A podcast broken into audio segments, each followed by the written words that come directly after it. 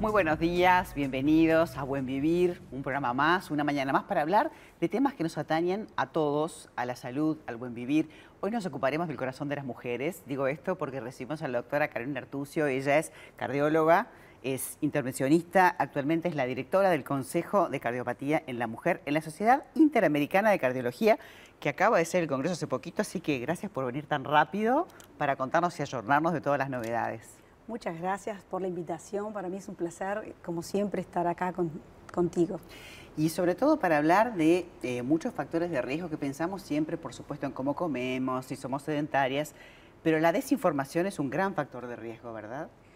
Y sí, porque si nosotros no tenemos la información, este, es difícil que uno tome la conciencia como para tener medidas preventivas.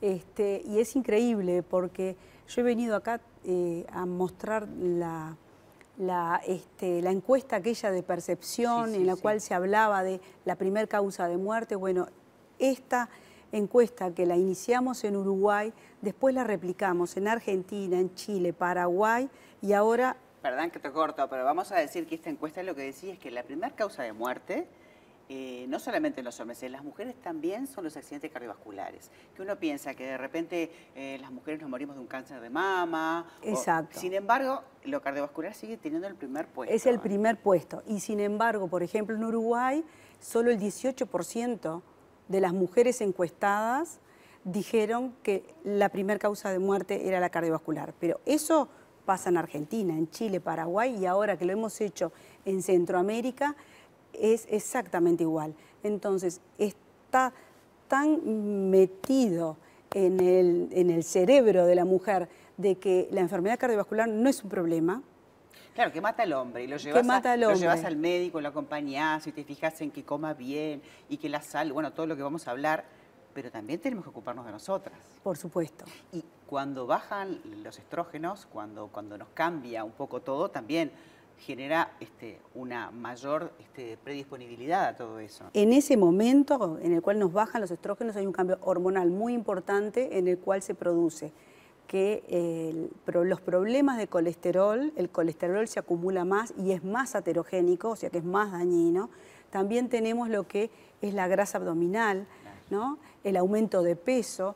Es eh, eh, la grasa abdominal también aumenta la probabilidad de eh, la enfermedad del corazón, la presión arterial que aumenta con la edad, este, y todo eso lleva al síndrome metabólico, ¿no?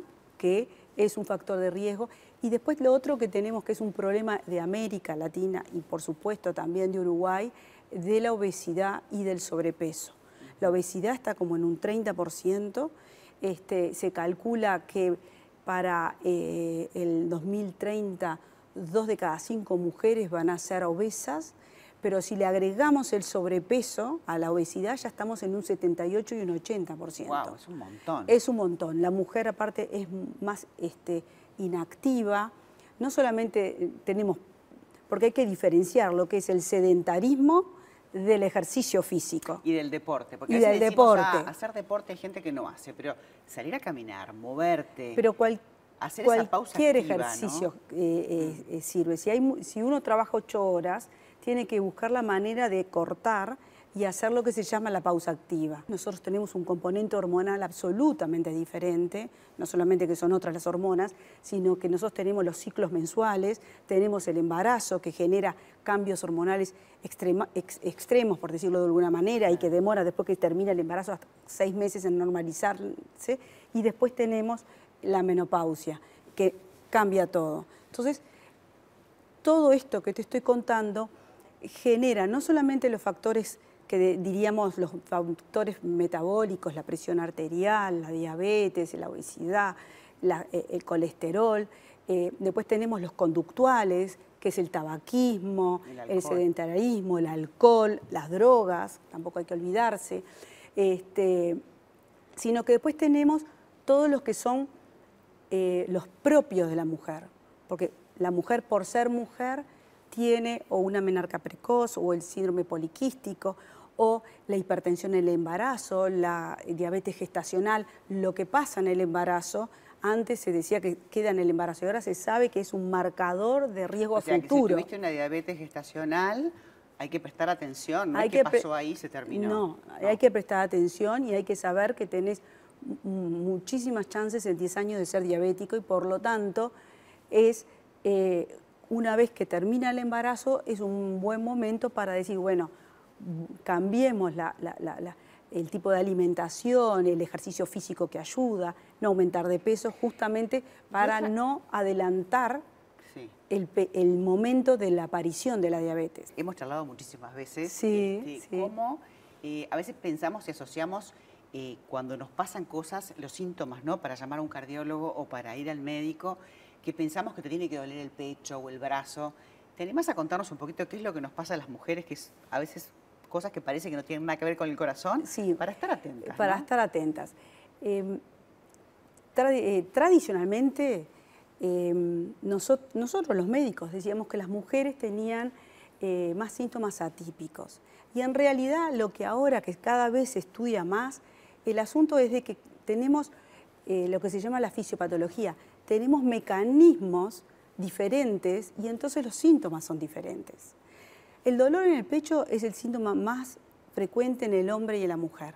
Lo que le pasa a la mujer es que ese dolor lo acompaña con muchas cosas muy variables, o que le duele más la mandíbula, o que le duele la, o, que le duele la muñeca, o que le parece que es el estómago, o que se acompaña de falta de aire, la disnea, de un cansancio extremo, de mareos. Entonces, como tiene más variabilidad de los síntomas que lo acompañan, a veces hace que el diagnóstico este, sea más difícil. Y como está eso de que, bueno, estás nerviosa, yo qué sé, estás en todo, también pasa, y eso mm, es importante a saber, y, en la mujer tiene que decir, si consulta, no, no, yo no soy así y me pasa algo. Claro, porque te dicen, está, está nerviosa, está, nerviosa y te mandan para tu casa. ¿Y sabes lo que pasa? Este, y eso está, eh, está estudiado, hay un estudio que muestra que, que en las mujeres jóvenes que consultaban por un cuadro coronario agudo, el 53% le mandaron para la casa. sí, 53%. Entonces, este, ese 53% que lo mandaban a la casa, como la mandaban a la casa diciendo que era cualquier cosa, demoraban en hacer la consulta siguiente. Entonces, de esa manera llegan tarde y entonces ahí se larga la cascada de porque llegó tarde a la, eh, digamos, al diagnóstico, que en realidad ella cuando tuvo los, como se llaman, los síntomas prodrómicos, eh, consultó en tiempo y forma. Claro, y capaz que de repente vas a una consulta y ni te acordás porque no la asociás. Entonces, todo eso enlentece ese diagnóstico. Enlentece el diagnóstico y al enlentecer el diagnóstico se enlentece la cascada de eh, tratamiento. Ahora, hay otro factor de riesgo que también hay que evitar, que es el estrés, ¿no? El estrés, eh, la parte emocional, cómo nos afecta, ¿no? Este, en todo. En todo. El estrés crónico, así como la depresión, son factores de riesgo cardiovasculares. Así que la mujer que, que no puede manejar el estrés o que tiene síntomas que es de depresión, es importante que consulte, que busque, que, que busque entre pares, que pida ayuda, pero es muy importante este, poderlo manejar y, tratar si es necesario, ¿no? Claro, todo a tiempo, todo lo que se todo antes tiene mejor resultado. Bueno, muchísimas gracias por haber venido, este, con todas estas novedades del Congreso, que bueno, hablamos de cosas que son de todos los días, pero ese intercambio debe haber estado muy bueno. sí, por supuesto. Gracias por haber estado con nosotros hoy. Bueno, muchas gracias por la invitación.